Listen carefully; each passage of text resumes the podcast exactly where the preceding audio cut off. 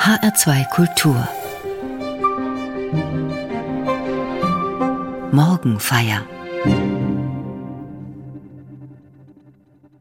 Was war das wohl für ein Mensch, dieser Johannes der Täufer, geboren am 24. Juni ein halbes Jahr vor Jesus?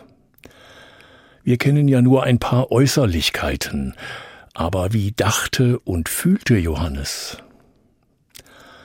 Ein Hauch von Tragik liegt über seinem Leben. Erst ist er ein überzeugter Verkünder, ein Rufer in der Wüste, er tauft Menschen, auch Jesus. Dann kommen bittere Stunden im Gefängnis. Vor allem kommen ihm Zweifel, und die sind schlimm. Und doch sind sie menschlich. Genau genommen machen uns Zweifel erst zum Menschen.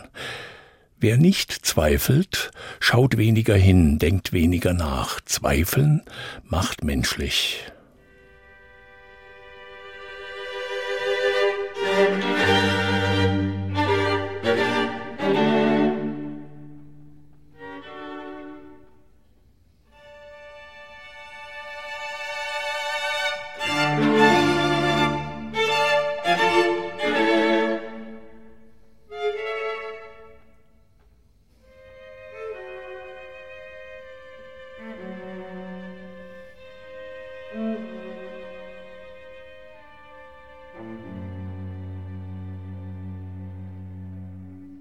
Was war das für ein Mensch, dieser Johannes der Täufer?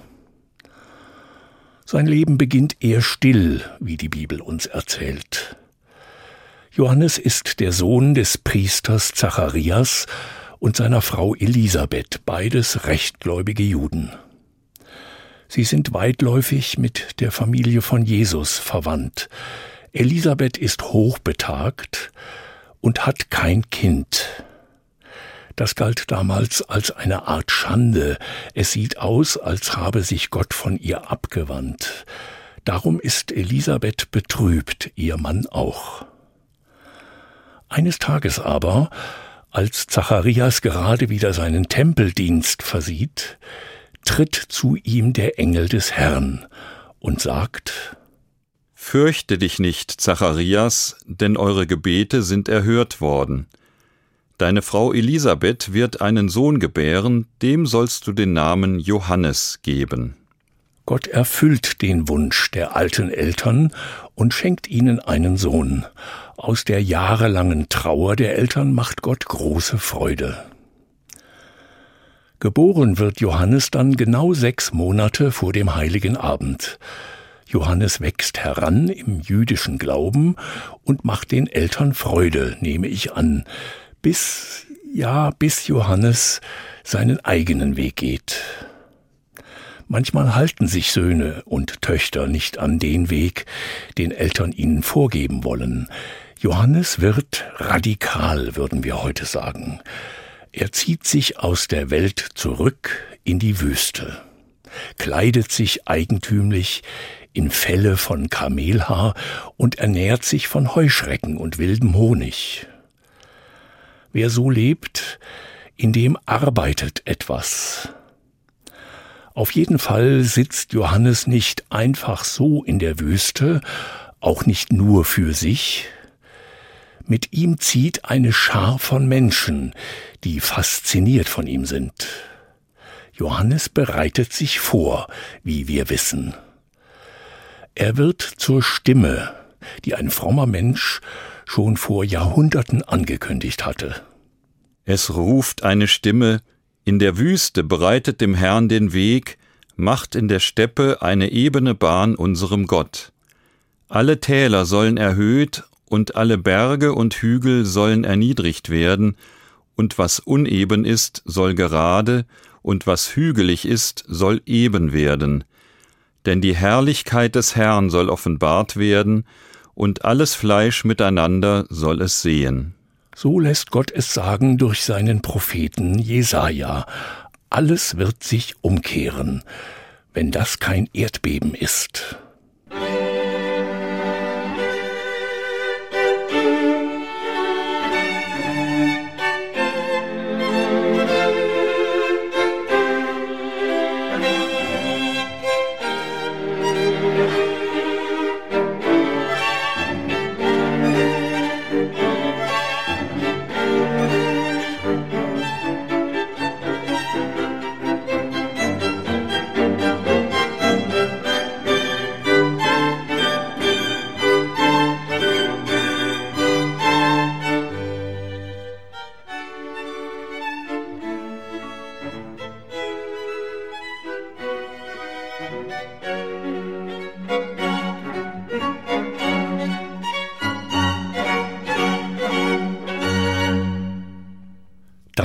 Da, der Rufer in der Wüste. Johannes ist diese Stimme, und er weiß das. Nur wir wissen nicht, woher er das weiß. Ist es Eingebung oder ein Fingerzeig Gottes? So könnte es sein. Johannes ist in der Wüste und wartet auf den, der kommen soll, den Messias, den Christus, den von Gott Gesalbten. Jahrhundertelang ist dieser Gesalbte vorhergesagt worden. Johannes weiß nicht, wie der Gesalbte aussehen wird, wie er sich kleidet, wie er spricht, aber Johannes weiß, wenn der Gesalbte Gottes da ist, werde ich ihn erkennen und er mich. Eines Tages reicht ihm das Warten nicht mehr, er verlässt die Wüste, in seinen Fellen aus Kamelhaar stellt er sich an den Jordan, dort macht er etwas, was die Menschen verblüfft und verstört. Er ruft zur Umkehr, und wieder klingen seine Worte wie ein Erdbeben. Tut Buße, denn das Himmelreich ist nahe herbeigekommen. Und als sei das noch nicht genug vom Ernst des Lebens, wird Johannes ganz deutlich und ruft Ihr Otterngezücht, wer hat euch gewiss gemacht, dass ihr dem künftigen Zorn entrinnen werdet? Seht zu, bringt rechtschaffene Früchte der Buße. Und die Menge fragte Johannes und sprach, Was sollen wir denn tun? Er antwortete aber und sprach zu ihnen, Wer zwei Hemden hat, der gebe dem, der keines hat, und wer Speise hat, tue ebenso. Es kamen aber auch die Zöllner, um sich taufen zu lassen, und sprachen zu ihm, Meister, was sollen denn wir tun? Er sprach zu ihnen, Fordert nicht mehr, als euch vorgeschrieben ist. Da fragten ihn auch die Soldaten und sprachen, was sollen denn wir tun? Und er sprach zu ihnen, Tut niemandem Gewalt oder Unrecht und lasst euch genügen an eurem Sold. Johannes der Täufer stellt die Welt auf den Kopf.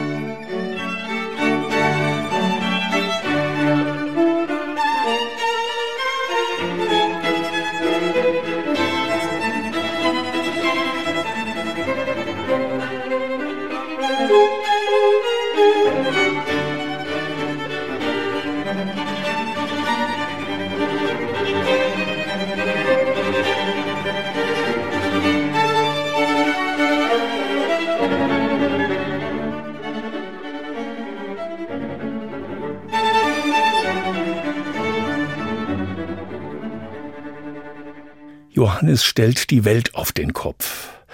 Wer Gott haben will, soll abgeben, sagt Johannes. Wer Gott spüren will, soll mit den Armen teilen. Wer getauft ist, darf nicht allein für sich leben, sondern lebt immer mit allen Geschöpfen, hat auch immer die anderen Geschöpfe im Blick und im Herzen. Es gibt keine Entschuldigung für die, die den Willen Gottes nicht tun. Entschuldung gibt es nur für die, die sich erbarmen.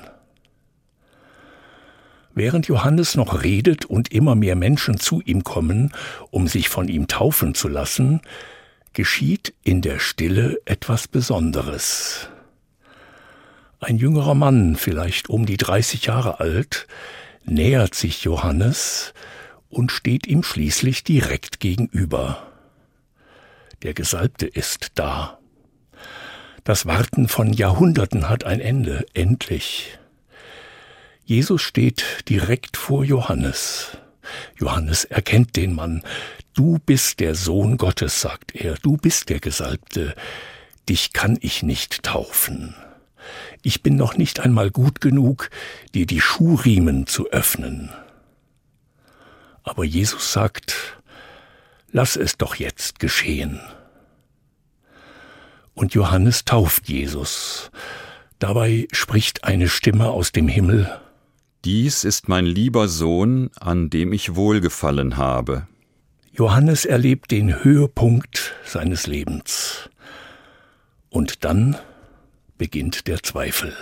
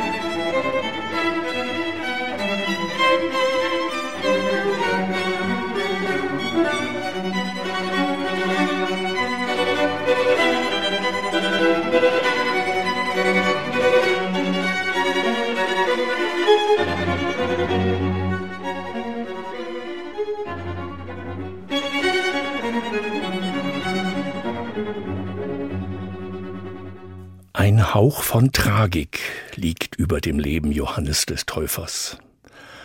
Gerade ist er auf dem Höhepunkt seines Lebens, er hat Jesus, den Sohn Gottes, den Gesalbten, erkannt und getauft. Aber dann geht es bergab. Johannes ist zu unbequem. Der mächtige König Herodes fühlt sich von Johannes angeklagt, zu Recht übrigens. Der üppige Lebensstil am Königshof war Johannes ein Dorn im Auge. Wer Gott haben will, soll abgeben, sagt Johannes.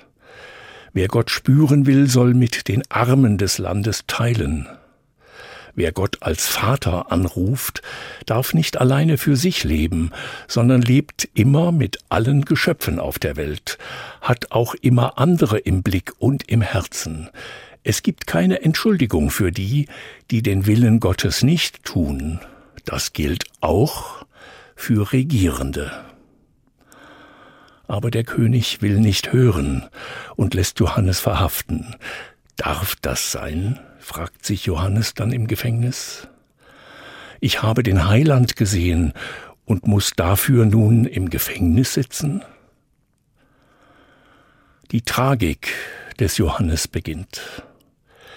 Er zweifelt an Jesus und an der Macht Gottes. Vorsichtig lässt der gefangene Johannes mit Hilfe von Freunden bei Jesus nachfragen, bist du wirklich der, der kommen soll, der Befreier unseres Volkes? Oder sollen wir auf einen anderen warten? Und Jesus lässt ihm antworten, sagt dem Johannes, Blinde sehen und Lahme gehen, Aussätzige werden rein und Taube hören, Tote stehen auf und Armen wird das Evangelium gepredigt, und selig ist, wer sich nicht an mir ärgert. An diesem Glauben muss sich Johannes nun festhalten im Gefängnis. Mehr als die Worte Jesu hat er nicht. In diesem Glauben muss Johannes auch die letzte Schmach seines Lebens ertragen. Ihm wird am Geburtstag des Königs der Kopf abgeschlagen. Salome, die Tochter des Königs, bekommt den Kopf des Johannes auf einem Silbertablett überreicht. Für einen schönen Tanz vor dem Vater hat sie sich diesen Kopf angeblich gewünscht. Hemmungslos können Mächtige sein, solange sie die Macht haben. Wenn sie dann die Macht verlieren, werden sie oft weinerlich und bitten um Gnade, um die Gnade, die sie selber niemandem gewährt haben. Jesus muss geweint haben, stelle ich mir vor, als er vom Tod des Johannes hörte, dem Rufer in der Wüste, dem Mann, der Jesus den Weg bereitet hat. So kraftvoll sein Leben war, ein Hauch von Tragik liegt jetzt über Johannes Leben, das an einem 24. Juni beginnt. Von jetzt ab werden die Tage wieder kürzer, oder wie Johannes selbst sagt, ich muss abnehmen, Jesus aber wird wachsen. Um Johannes wird es dunkel am Ende seines Lebens. Wie soll man leben, wenn es dunkel wird und die Zweifel übermächtig werden?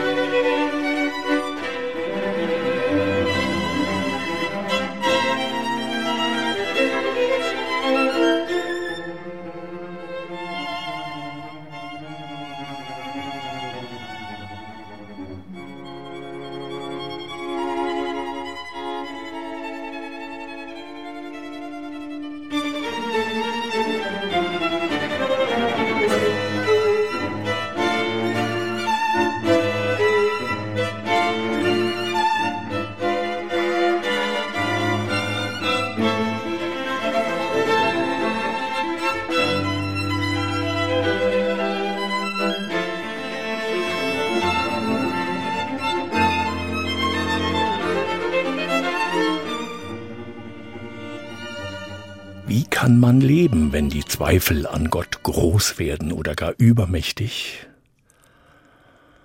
Das ist die große Aufgabe von Menschen, die ihr Leben oder das Leben von Verwandten oder Freunden als tragisch empfinden. Wie kann ich damit leben? Kann ich dann noch glauben? Erkenne ich Gott noch, den gütigen Vater? Es ist nur menschlich, wenn wir zweifeln. Das redet man einander auch nicht aus. Zweifel sind wichtig. Es gibt in der Bibel und in der Geschichte der Kirche viele Menschen, die ihre großen Zweifel hatten. Hiob, ein weiser Mann, von dem das Alte Testament erzählt, hat gezweifelt und Gott viele Fragen gestellt. Der Reformator Martin Luther hat Gott Vorwürfe gemacht. Auch der Pfarrer und Widerstandskämpfer gegen Hitler Dietrich Bonhoeffer suchte nach der Gnade. Zweifel an Gott und seiner Güte sind berechtigt, man kann sie nicht wegwischen. Es ist auch niemandem geholfen, dann einfach zu sagen, du musst eben glauben. So einfach ist das nicht. Glauben ist nicht blind, sondern sehend. Wir wollen wissen, soweit es möglich ist. Darum lässt Johannes ja fragen, Jesus, bist du es wirklich, auf den wir gewartet haben seit Hunderten von Jahren? Und Jesus gibt eine Antwort, als Johannes ihn fragt. Johannes ist angefochten, wie das alte Wort sagt. Er fühlt sich, als sei ein Messer in seine Seele eingedrungen, Einerseits will er glauben, dass Jesus die Menschen heilt, andererseits hat er Schmerzen, weil er vom Heil nichts spürt. Ein Messer ist in seiner Seele, er ist angefochten, und Jesus antwortet ihm, Selig ist, wer sich nicht an mir ärgert. Das klingt ein wenig schlicht, ist aber nicht so gemeint.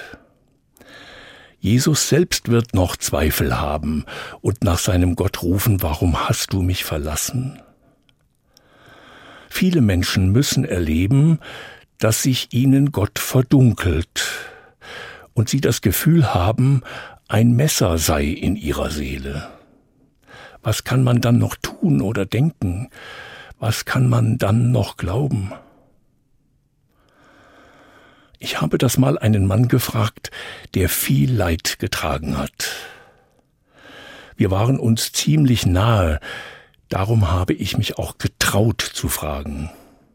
Erst hat er eine Weile nachgedacht und mir dann etwa gesagt,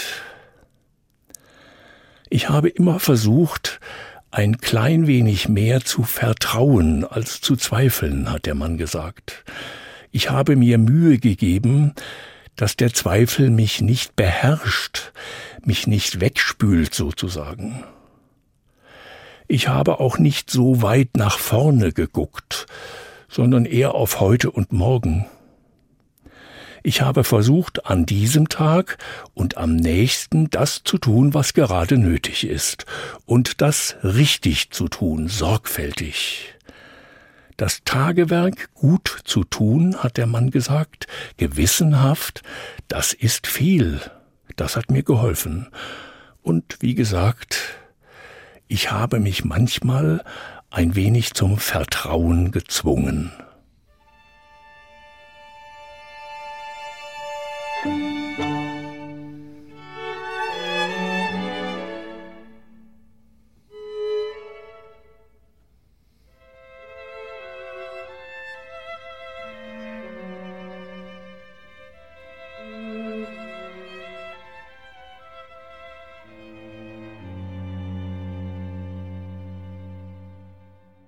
Wenn man nicht mehr genau weiß, was man glauben soll, kann man noch eins tun und das mit ganzer Kraft. Ich kann zu Gott sagen, ich verstehe dich nicht, Gott, aber ich werde so lange an dir festhalten, bis ich dich verstehe. Ich werde dich nicht loslassen. Ich werde mich wie festkrallen an dir und werde so lange zu dir beten und rufen, bis du mir eine Antwort gibst, warum mein Schmerz sein soll oder der meiner Liebsten. Vielleicht geht ja wirklich, was der Mann gesagt hat. Ich habe mich ein wenig zum Vertrauen gezwungen und ich habe immer versucht, ein klein wenig mehr zu vertrauen als zu zweifeln. Das ist schwer, stelle ich mir vor. Aber bevor ich ganz und gar verzweifle oder in Anfechtung versinke, will ich es machen wie Johannes. Als er nicht mehr zurechtkommt mit seinem Leben, fragt er Jesus, ob bei Gott noch alles mit rechten Dingen zugeht. Und Jesus sagt ihm, ja, selig ist, wer sich nicht an mir ärgert. Was könnte der fromme Johannes denn mit dieser Antwort gemacht haben, frage ich mich. Vielleicht hat er das gemacht, was unzählige Menschen vorher schon gemacht haben und heute noch machen, wenn sie nicht mehr weiter wissen und ihnen die Zweifel über den Kopf zu wachsen drohen. Johannes hat vielleicht Worte vor sich hingemurmelt, Worte, an denen er sich festgehalten hat, wie an einem Versprechen. Worte, die Menschen tragen können und die wie ein Nest sind, aus dem man nicht herausfallen kann. Der Herr ist mein Hirte, könnte Johannes gesprochen haben, mir wird nichts mangeln. Und ob ich schon wanderte im finstern Tal, fürchte ich kein Unglück, denn du bist bei mir. Wer diese Worte spricht in größter Not, dem schenken sie etwas, glaube ich, sie schenken eine gewisse Ruhe und Ruhe ist oft der Anfang von ein wenig mehr Zuversicht. Ich sehe klarer und erkenne, was mir gut tut und wer es gut mit mir meint, wer mit mir geht durch düstere Zeiten. Die Menschen, die mit mir gehen, sind ein wichtiges Zeichen. Ihre Fürsorge und ihr Bemühen um mich ist Gottes Nähe zu mir Menschen, die mit mir tragen, sind immer der Grund, warum ich sagen kann, ich vertraue. In denen, die mich lieben, ist mir Gott nahe. Er ist auch denen nahe, die sich einsam fühlen, verlassen. Manchmal aber erkenne ich das erst später und sage dann dankbar, und ob ich schon wanderte im finstern Tal, fürchte ich kein Unglück, denn du bist bei mir.